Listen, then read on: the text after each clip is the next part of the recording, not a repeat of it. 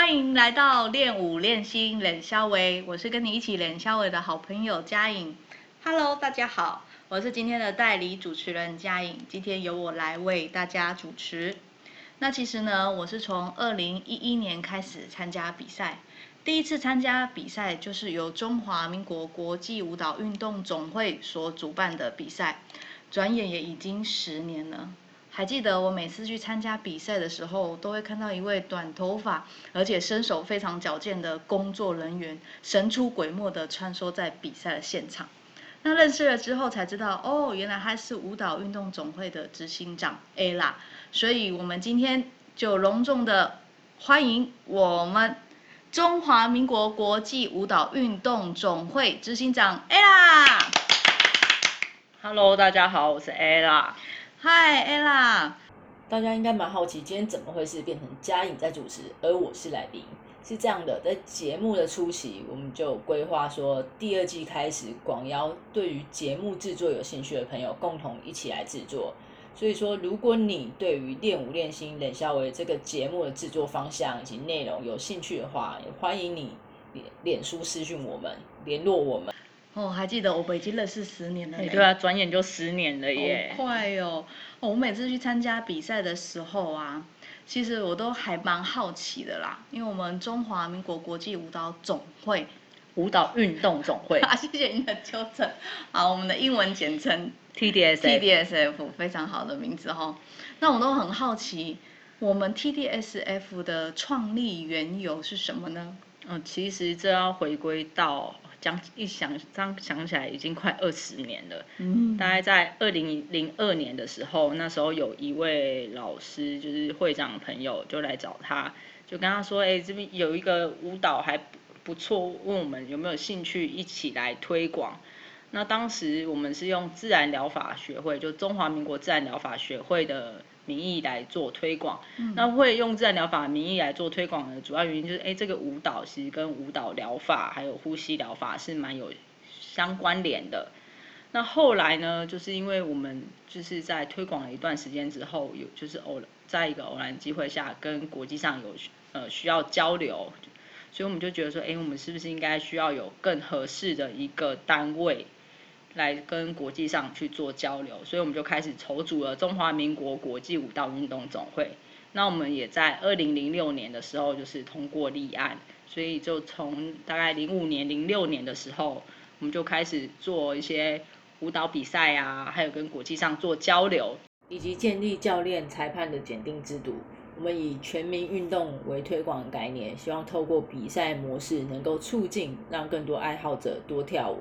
将规律运动的这个健康概念带到生活里，TDSF 也为了培养舞蹈运动教练及裁判的人才，提高教练裁判的水准，然后树立他们的权威性、专业性。所以我们建立了教练以及裁判的评选考核制度，同时我们希望把台湾好的人才带到国际上，因此每年不定期的与国外。做交流，哇，哇，这样子时间一过也十几年了哈。对啊，快二十年了。想当初自己非常的菜，现在现在已经是个老妹。想当初我参加比赛的时候也很青涩。对，那这个工作既然你做了十几年了，那你可以谈谈这份工作啊，让你有没有最难忘的事情可以跟我们分享？其实难忘事情是真的。蛮多的，我就讲几个，就是让我然后现在就记忆犹新，就已经过了十几年，但我现在就是印象都还非常深刻。就大概在零零六年的时候，还是零几年，我们去了夏威夷大学做进修，就带了几个台湾的老师去夏威夷做进修。那当时呢，呃，应该这样讲，其实台湾以前大概从国中开始学英文，到了。高中、大学，当十年下来，其实我们学了十年英文，但大家都是不敢讲，所以呢，我就被推到前面说：“哎，你帮我们做翻译。”其实我英文也很很菜、很差，就是每次都要拜托老师说：“哎，老师，其实我很认真学习，可是我英文就是不好。”那你很勇敢呢？对，然后就是因为这样，所以我不不得不就是帮大家做翻译，然后就是突然别人讲什么我都突然都听得懂嘞，就把毕生所会 所有会的英文单字全都派上用场了。后面比较印象深刻都是跟台风有关，就例如说我们办比赛，那比赛最怕就是办活动办课程最怕就是遇到台风。嗯。那如果你只是国内比赛，就是台湾地区的比赛，你遇到台风，我们大家就是发发 email 通知大家说，哦，因为明天停班停课的关系，所以我们没有办法办这个活动。可是那一次呢，就是有国外的舞者来，国外的老呃老师带着他的团队来台湾，然后就刚好遇到台风，那真的也没办法办，真的，所以我们就只好就是跟他说，哎，因为天气的关系，那我们就变成带他们到台北。一日游，体验一下台一日游，对，台风天一日游，就是这印象超深刻。所以从那之后，我就是会就是算一下，哪哪个哪些季节，哪些日子是不太适合办比赛，嗯，就尽量避免这个。嗯，然后还有一次就是我带着就是大概三四十个人要去北京，那已经很大概也是十年前的事。然后刚好那一天的飞机我们是早上六点，所以我们四点不到就要在，因为人很多，所以四点不到我们就必须要在机场集合。可是呢，那一次也是因为台风，嗯，所以我们最后呢就是花了二十四小时的时的时间才抵达北京。哇！那一次印象超深。原本只要三小时。对，我们那一次因为那那时候机票还没有像后期就是这几年这么的便宜，所以我们会选择到香港去转机。因为为了要机票稍微便宜一些，就让更多人可以接受这个旅行的费用，让更多人可以参与，所以我们就选择多花一点点时间，就等多花两个小时，可是那个费用就可能差好几千块，对，然后降低成本。对，因为好几千块对于有些家庭来讲，他可能不是只有一个人去，他可能是三四个全家总动员，可能嗯好几千块一下，三四个人下也好几万了。对对对啊，但没想到就是遇到台风，那那一次就是。呃，我也是第一次因为出国遇到台风，当时就没有什么经验，我就赶快联络旅行社的那个承办人。那旅行社的承办人就说：“哎，你赶快去那个柜台排队。”嗯，我才知道哦，原来前面排了这么多人，都是为都是在等待等飞机，等飞机跟改机票。哦，对，那是那一次我就赶快，我我那时候也不知道说要先干嘛干嘛，都不知道流程。可是就遵从的，就是那个旅行社的那个承办人跟我讲的一些流程，我就赶快去做。嗯，对。那在排队的同时，其实要排非常的久，所以我们就大家轮流去排。然后，呃，其实台湾那时候有很多出国去玩的呃团体嘛，旅行社会带很多团出去。我就看到一个年轻的领队，就排在我们前面几个。他就突然在柜台前面爆哭，应该是因为他的他带的团员给他非常大的压力，嗯，就希望说飞机可以赶快飞。所以你没有哭？我没有，没有。对，因为其实我们大家我们团员都非常 peace，知道说哦，就是飞机不能飞，其实大家就是真的只能等，也不能去。也去跟航空公司抱怨说，因为我们行程多紧张多急，一定要飞，其实安全是最重要的。是是是。对啊，因为你在飞飞机上遇到什么乱流哦，其实那都还小事，可是如果因为天候不佳造成什么，其实那是非常大的，就是伤害。所以因为这份工作，其实你也付出了很多你的第一次。对啊，然后还有包括出国比赛，我们就是。呃，收到呃我们台湾在在地的媒体的那个访问啊，还有就是驻外的使节接见，其实这都是非常珍贵难忘的回忆。真的，真的都是非常难忘的回忆。哦，那在听你这样讲，你应该交流过的舞者跟国家应该非常的多。对啊，其实像我们呃这十几年来，就是因为。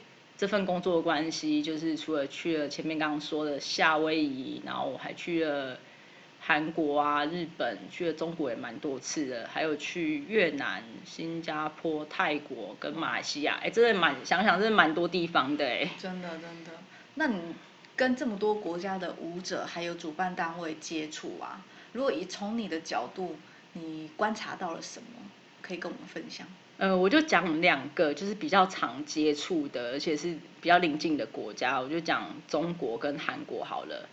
那中国人呢，哎，这个我真的不知道能不能讲，因为事前我有跟我朋友聊聊过这个，就是说中国人其实都蛮喜蛮喜欢宣扬中国文化。嗯，怎么说？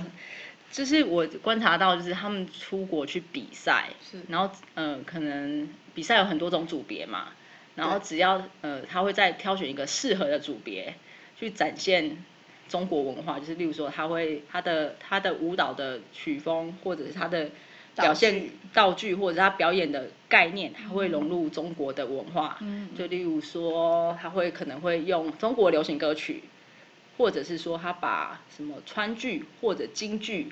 的一些服服装道具元素加入在他的舞蹈里面。嗯，那同时我也觉得中国人都嗯非常的会宣传自己，也积极的表现自己的长处，让大家认识他。对，没错没错，这其实也是大家都知晓的。对，这可能就是跟他们的狼性文化有关系。对对对。对啊，他们如果。不这样做，他没有办法在十几亿的人口里面当中脱颖而出。是是，这倒是，这倒是。对，那另外一个就是我想讲韩国，韩韩国其实我跟他们，就是我们跟韩国交流，从大概也是零七年、零八年开始到现在也十多年，我们每年都会去韩国嘛。对。那嘉颖也去了好几次韩国。真的。对，那。其实我觉得韩国人的企图心都非常强。嗯，前几年我们有在台湾办国际比赛，那韩国人人那一次来的不是非常多，就来个几个人，但是他们得到比赛简章的时候，他们会先看看，例如说我们这个比赛有三十个组别，可是当中可能有五六个是适合他，呃，他可以参加的，不是适合他，他可以参加的组别。他就全部都参加，所以一个人可能至少他来台湾，他就参加了五六个以上，所以所以最后颁奖的时候，大家就觉得很好奇，哎，怎么一直都是韩国人？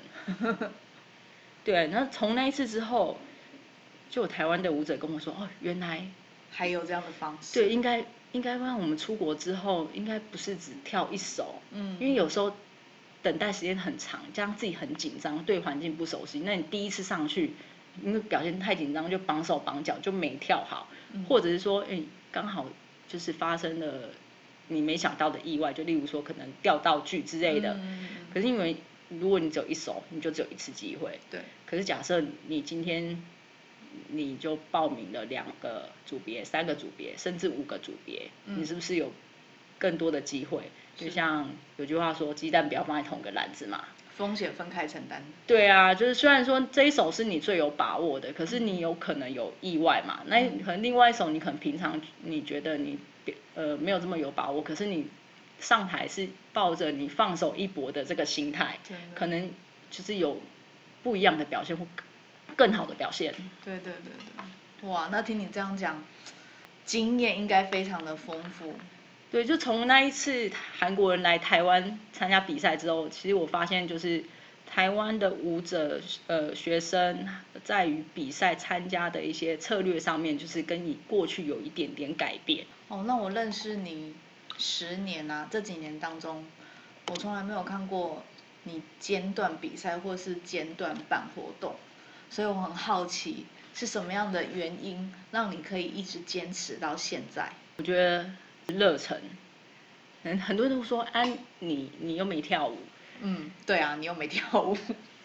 可是其实这这这件事情就要回归到可能我呃，就是我学生时代，在我在我高中的时候，就是我非常热衷社团活动，就是办活动这件事情，就是嗯，成就所有可以让大家上台的一些幕后的那些小事，就是我很热衷做这些事情，然后就想说，哎，我这样子念了大学，然后。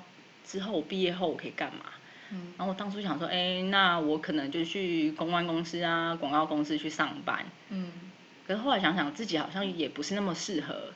那当初我就想说，哎，我好像蛮适合去什么基金会上班啊，做做就是活动企划啊、宣传等等这些这类工作。那后来就是就是一个偶然机会，就是就加入了舞蹈运动总会，所以就一直到现在。那我是觉得说。那既然我这么喜欢做活动，做这些筹备、规划跟执行的事情，那我这辈子就是把这件事情做好就好啦。就像有句话说，一辈子专心做好一件事情，所以我就就是有这个想法，所以我就觉得我要把这些事情做好。其实同时我也会跟自己讲说，我不要放弃我当初的想法，就是我必须要成为能力更强大的人，所以我才能够像吸铁一样把别人都吸引过来。嗯，就是假设说你今天你想要舞台，那我就是做一个活动，可以让大家让更多人可以有舞台，在能力范围内成就别人，也成就自己。是有一些想法，然后我想说可以让大家更好。嗯，这是一种你好我好，大家一起共好的想法。是哦，对，听你这样讲，我又更佩服你了。自从前面的勇气，翻译英文的勇气之外，对，哦就是就是，可能就当初是有这样的想法，然后其实当这十几年下来，其实也是有时候会有一些，也不能说低潮，就是有时候自己也会职业倦怠。嗯可是我会就是呃，就可能我会去做一些其他的运动，或者是其他的去参加其他的活动或者课程，嗯然后就是再反过来我去想想自己当初为什么要做这些事情，嗯，所以我才有办法持续到现在。哇，我觉得这些都非常棒。人家说有一个好的活动，或是一出好的电影，或是一个好的节目，不可缺少的、最重要的都是这些幕后的工作人员。到这里，我就想要给你按一个赞，只有一个赞吗？按一百个赞，赞赞赞赞赞。那其实，在参加比赛的这些时间当中啦，或是呃去当评审的这些这些机会当中，其实也看到很多学生哦会跟着有比赛的同学一起来看比赛。那他们其实是想要参加比赛，可是又看比赛，哇，自己一个人站在上面好像很可怕，但是想参加却又觉得很害怕。想来又不敢来。对，既期待又怕受伤害。如果是这样的话，嗯，你有没有什么建议可以给想参加比赛可是却迟迟不敢来的学生或是同学做一些鼓励或建议？这样子的话，我觉得你可以先想想自己有没有什么事情是过去想做还没做的。像你刚刚说的，就是你想来，但是你又不敢来。嗯但你这时候你就要应该要勇敢告，就是告诉自己，你要勇敢的去实践它，你才不会让自己后悔，你就不会说老了之后后悔，因为人生很短嘛，你也不知道明天会发生什么事情，所以你想要做就赶快去做，尤其你觉得如果觉得舞台这件事情是非常美好的，会让你生命更美好，你现在不做，你老了以后会后悔，而且我们有这么多的舞台机会，我们一年办这么多比赛，其实就是为了让大家随时随时，不管一呃你在一月、三月、五月，你只就是每隔几个月，我就我们就有一个比赛，这主要就是让大家就是你随时需要舞台，我们都在。另一方面呢，这两年受到疫情的影响，没有办法进行实体的国际交流。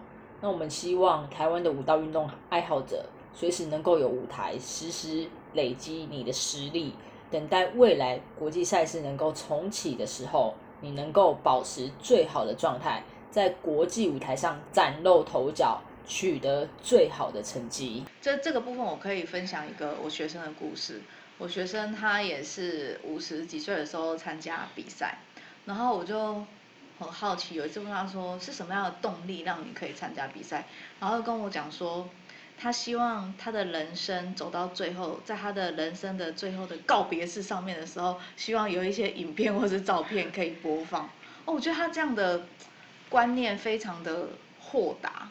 对啊，而且你要想哦，就是你那些美美的照片，可能只有在你的婚纱照才会出现嘛。对可是你来参加比赛，你有影片，有那些美美的照片，真的其实这都是很难忘的记忆，很珍贵的记忆。对啊，所以如果你觉得一个人上台很可怕，那其实你可以找另外一个人或是一群人陪你。嗯所以有句话说，一个人走得很快，可是一一群人你可以走得很远。是就像说，呃，你一个人走自己走路，如果别人没有干扰你，你可以走很快嘛。嗯可是不一定你会走得很久，因为你可能走着走着，你就突然有什么更有吸引力的把你吸吸走了，或者是说你觉得没有激情、没有斗志，你就不走了。嗯可是如果是一群人，那这群人就是你的同好们，跟你的目标是一样的，那大家都一定会相互相互扶持、互相推坑、互相鼓励，这样其实会走得更快更远。嗯推坑。对啊，就是互相推坑啊。台语讲互相闹开求进步。不是互相伤害。对，现在比较流行讲互相伤害。对对。对你怕一个人上台，害怕容易放弃的话，其实你真的可以考虑把你的同学们一起找来，一起完成一个目标，就先完成一场比赛。就是要落水的话，大家一起落水，不要一个人落水。对对对，就一起一起入坑。哦，那相信你在这个工作当中啊，一定认识了非常多的舞蹈老师，他不见得是中东舞的老师。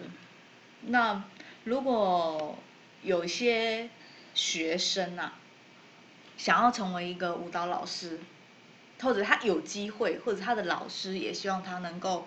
呃，出来教课，出来分享。那么你觉得，要成为一个优质的舞蹈老师，或是成为一个老师，需要必备的条件或是心态是什么？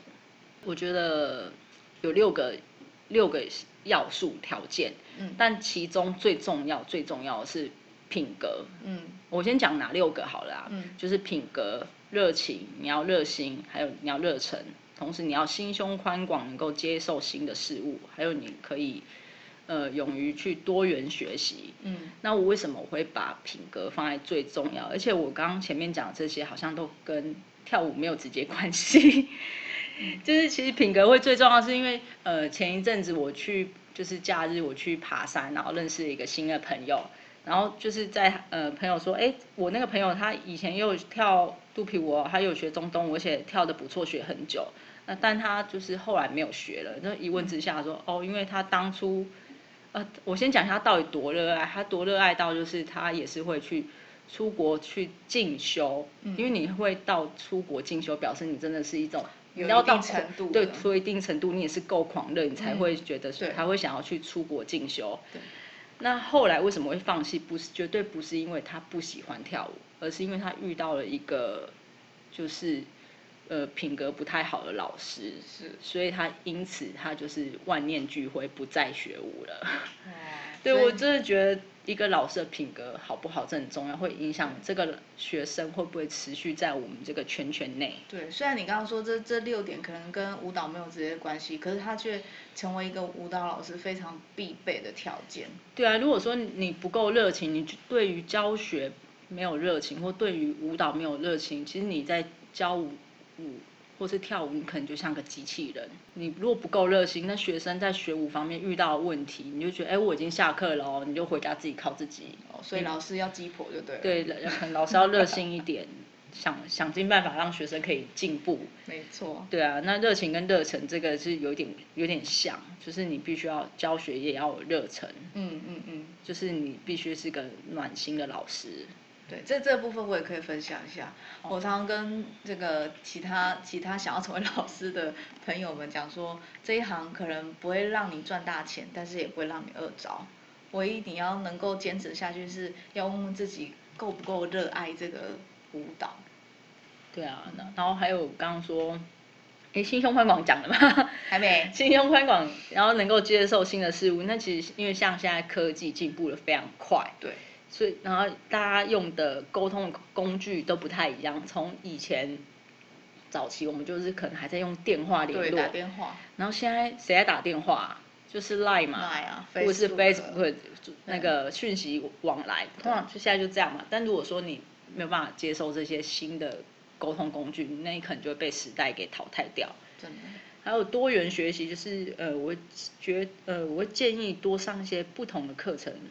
嗯，这些不同的课程就是包括不同的舞蹈啊，这其实都蛮有助于在舞蹈的创作上有更多的可能，会有更多的火花。嗯，就例如说你学呃去进修芭蕾现代舞，那这对于你的肢体的延展性跟爆发力，嗯，就是有蛮多的帮助。那如果你去学中国舞、民族舞等等之类，就是因为呃这些中国舞民族他们有很多的队形，如果团体舞他们有非常多队形的变化。那这蛮有助于你在团体舞上面的编排。对对对。对。其实就就我知道了一些呃这个线上的我们台湾的中东方舞的老师，还有国外的这些东方舞的舞者或者老师，他们其实会的舞种也都不止只有一种，他们其实可能两种三种以上都有。对啊，其实所以其实也是蛮印证你讲的话，其实是要多元学习。对啊，因为你不同的舞蹈总是有它有一些元素可以运用在你现在正在教的东西上面。你刚刚分享的是要成为一个老师或是一个优质老师的一个心态。那如果今天有一个学生想要成为舞蹈老师，他还是舞者啦，他可能还在比赛的阶段。如果他真的很有心的话，你有没有什么话想要对他们说？呃，我觉得这部分，我觉得可以推荐大家去看一篇有关特斯拉创办人伊隆马斯克的一篇文章。嗯，是由那个 BBC 记者写的。嗯，你就直接去搜寻伊隆马克斯的六大商业成功秘诀。嗯嗯嗯嗯嗯。会讲到这个，就是他他大概六个秘诀，就是第一个就是跟金钱没有关系。嗯。你想要成为老师或成为舞者，你要觉得说，哎，这就像刚刚嘉颖说的，你不一定会赚大钱。嗯。但是你也不会饿到，所以你要觉，你要先想好，这个你做这件事情，你绝对不是为了钱才去做。再来第二个就是你要做你热爱的事情，第三个就是你不要害怕雄心壮志，就是你不要害怕许愿，你不要觉得你的目标太远，你没办法达成，你就是你必须要有目标，你才有办法去做嘛。那再第四个就是你要准备好承担风险，所以承担风险可能就是你可能有一阵子没有收入，嗯，或者是说你不见得会有很好的成绩，嗯，就像比赛一样。对啊，又不是天天过年，每天拿冠军。对啊，然后还有就是你要忽略评论家，所以评论家就是可能就是酸民，就是酸言酸语，等等之类的，就是你要就是坚定自己的初心呐。嗯。然后第六个就是享乐，就是除了你在做这些事情之外，你还要可以就是有自己的时间可以去做休闲。对。对啊，不然你会觉得说啊，我每天就一直在跳舞，虽然跳舞我很喜欢，可是是不是还是需有时候需要静下来去做别的事情？真的，真的。对啊，就是你还有其他休闲。对，没错。我觉得刚刚 ella 分享的这个，不只是成为一个舞者啦，我觉得呃，任何人在希望自己能够有一些成就的时候，这些分享都是非常重要的。对，那陈如刚刚分享。其实有时候舞蹈老师也会有职业倦怠嘛，对啊，他也会有 不想教的时候嘛。对啊，这时这时候我觉得觉得就可以像我前我之前有也我也是有职业倦怠，后来我就是可能你也会有啊，就有啊。我刚不是说我就是有一阵子就是就是会失去自己的目标，然后我就去做一些其他的运动项目，就比如说我就去。呃，溜溜直排轮啊，去爬爬山、骑骑脚踏车啊，嗯然后或者是去上一些其他不一样的课程，去做一些交流，然后再回找回自己。所以你是透过参加其他的活动，然后跟其他人交流，等于算是增广视野。对对对，没错，就是用这些方式。如果能够把自身拥有的知识能力，透过与人交流分享的方式，其实这样可以更能够提升以及内化你所拥有的。同时，也因为交流，能够有更多的火花产生，然后再回头想想自己到底初心是什么。对啊。哦。那如果是要给一些老师想要成为一个更优质老师的一些建议，你会跟他们说一些什么呢？哎，其实这跟刚刚讲的，就是那个我说我的一些舒压方式，其实有一点关联。我觉得老师们可以多去交流，多接触不同。不同类的课程，嗯，这交流不是说只有舞蹈上的交流，嗯，就例如说，呃，你最近有新的兴趣，嗯，然后你会认识一些新的人嘛，对，你就多跟他聊天，多跟他接触，嗯，你就会有新的想法，不一样的火花出现。这我非常认同，这我非常认同。对啊，就像嘉嘉颖上次跟我们跟我聊天之后，哎，我们有也有不很多不不一样的火花出来。对啊，我觉得还是真的要多交朋友，多交流。对，那现在现在的这个就像 ella 刚刚讲的啊，其实我们现在的联络方式大部分都透过网络，透过手机或是透过电脑。那我们身为一个舞蹈老师，现现在要用什么样的方式去行销自己，才能让自己的招生更顺利呢？哦，这个你可以考虑来上我们的丙级课程，我们里面有很多的分享。真的好，真的 没有啊，其实呃。其实我就是这几年观察下来，那其实我发现说，就是我们在于一些内容创作上面，就是其实是比较种类是比较贫乏的。嗯，就是我们的内容上面大部分都是舞蹈影片、跳舞的影片。嗯。可是这跳舞的影片呢，大概如果是圈外还没有踏入我们这个圈圈的，就是的人，他可能就觉得哇很漂亮，嗯，哇好美哦，对，就据点了。我想学，可是我觉得这好像很难呢。对，这很蛮多人是这样子。对，可是然后但是我们又在网络上找不到更多的资讯可以来 push 我们，就是跨出那一步。嗯，所以我就想说，是不是有一些做法？可以来 push 这些还没有加入的人，那已经在我们这条路上，这我们这艘船里面的人，是是不是可以持续在船上持续继续跳舞？嗯，因为你跳久了，那你你可能就会想说啊，我有点累，我就不想跳了，或者是说我找不到自己，找不到目标，所以他就不继续了。所以这也是练舞练心冷小伟在去年诞生的原因之一。那今年呢？会。成立一个内容创作战队，就是这个也邀请大家一起来加入，就是呃一起创作一些文章啊、影音等等之类的，嗯让更多人可以持续在这条路上，嗯或者是说让更多新血可以加入我们这条路。好，那可以讲一下内容创作团队是呃，如果大家来合作的话，是一个是一个什么样的概念吗？就是里面的内容主要是这内容呢，就是假设嗯，其实。不见得你要很会跳舞，但你只要有想法，你愿意写，愿意做影片，其实你都可以来参加。嗯，那其实这个东西呢，就是希望说可以放到网络上，让大家能够更轻易的搜寻到更多他需要的资讯。嗯，这资讯当然不包括，当然就是不止说哦，只是文化，我们也可以包括健康，然后还有写，嗯，做一些可以让。更多人可以觉得，哎，我好像必须一定要来跳这个舞，必须一定要来上这个课，嗯，的一些一些内容，嗯嗯，就像你可能在搜寻一些舞蹈或是其他运动，呃，我举个例好了，我举个例，就例如说为什么要做重训，嗯，你就直接去 Google 搜寻，是不是有很多文章告诉你人为什么要做重训？非常多，对，可是我们我们舞蹈运动这方面呢？比较少，是搜寻不到，为什么一定要？所以如果我们有很多这类佐证的东西，也许就可以 push 更多人加入。嗯，push 更多人来跳舞。对啊，那呃，你写的这篇文章，当然我们也会找一些合适的老师来去做审阅。那同时，我们会在文章的内容，就是除了写上你的就是个人资讯，也会有呃审阅老师的这这些资讯。这个做法呢，就是除了建立你的知名度，更能够提升你的专业性。那也可以透过搜寻的方式，更多人可以找到你。嗯，也是透过文章或是影片的方式，为自己留下一点记录。对，没错，没错。让大家能够，让这个平台是让大家能够更好来搜寻跟舞蹈相关的一些内容。没错，就是这个概念。OK 好。那接下来我们新的一年二零二一年牛年嘛，扭转乾坤。那今年 TSF 有什么样的新计划呢？哎，真的是扭转 扭转乾坤嘞，真的是，就是其实呃，我在总会这么多年，其实我们一直以来大概这十年有一个计划一直想要推动，嗯，但今年总算是水到渠成。哇。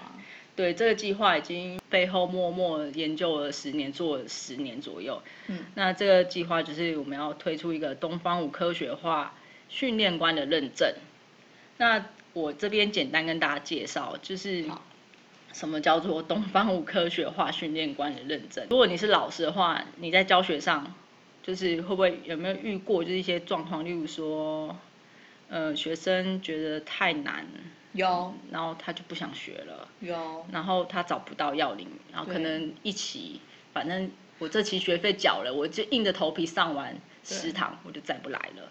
对，或者是有运动伤害的状况。对啊，就是可能哦，他一来上课，老师可能因为教的太难，嗯，或是那个动作不太适合他，他就一个可能呃转身，他就哎呀我的腰闪到了。对，他就他就不来了。或者有可能他听不懂。对他有可能因为听不懂你你的教学方式，或是你的用词，他不能够理解。真的。对，那所以我们这套课程呢，就是其实就是会跟大家分享说你在教学上常遇到的状况，然后以及你要怎么运用一些方式来解决。那这这些方式你可以快速的直接运用在你的教学上。嗯嗯。对，那我再再讲详细一点好了，就是很多人都认为说舞蹈就是练，练没错。对，你就回家你回家对继续练嘛。土法炼钢。你就练土法炼钢一直练，可是学生真的有这么多耐心吗？现代人很忙啊，就是上班啊，家庭主妇的时间也少。对啊，你只跟学生说啊，你就回家一直练，你就练，你就练。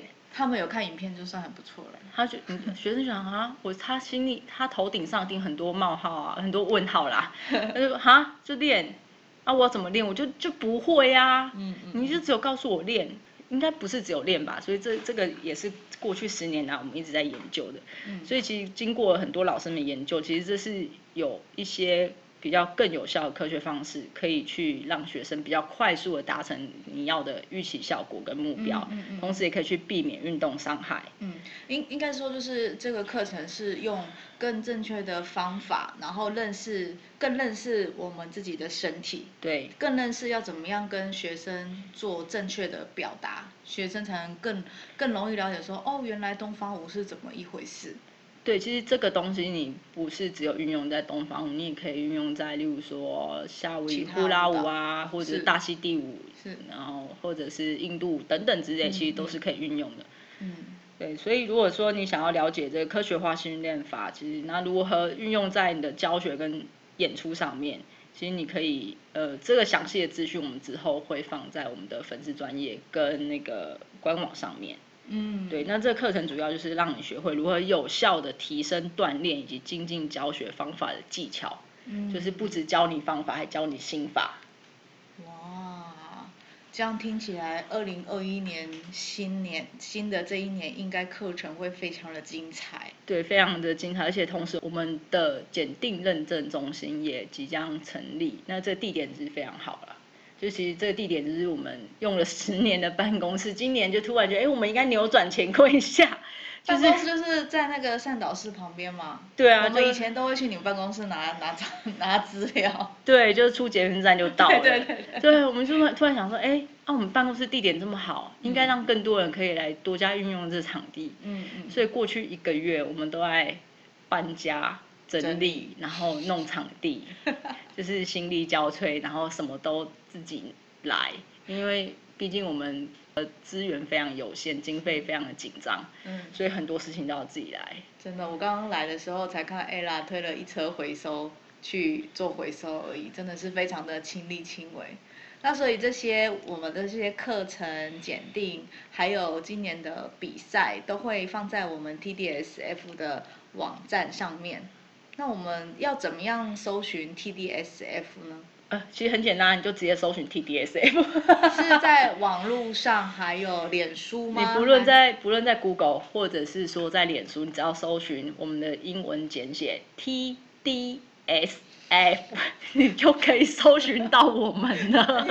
中文名称非常的长，可以再跟我们讲一次。我们的总会名称叫做中华民国国际舞蹈运动总会。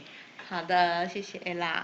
好啦，那我们今天的节目就到这边啦。今天很高兴能跟 ella 互换角色啦。今天我我做主持人，他做被访问者。那么有兴喜欢或有兴趣的朋友，再麻烦订阅、五星评分或留言，以及将练舞练心冷肖维这个节目分享给你的亲朋好友喽。练舞练心冷肖维，我们下次见，拜拜。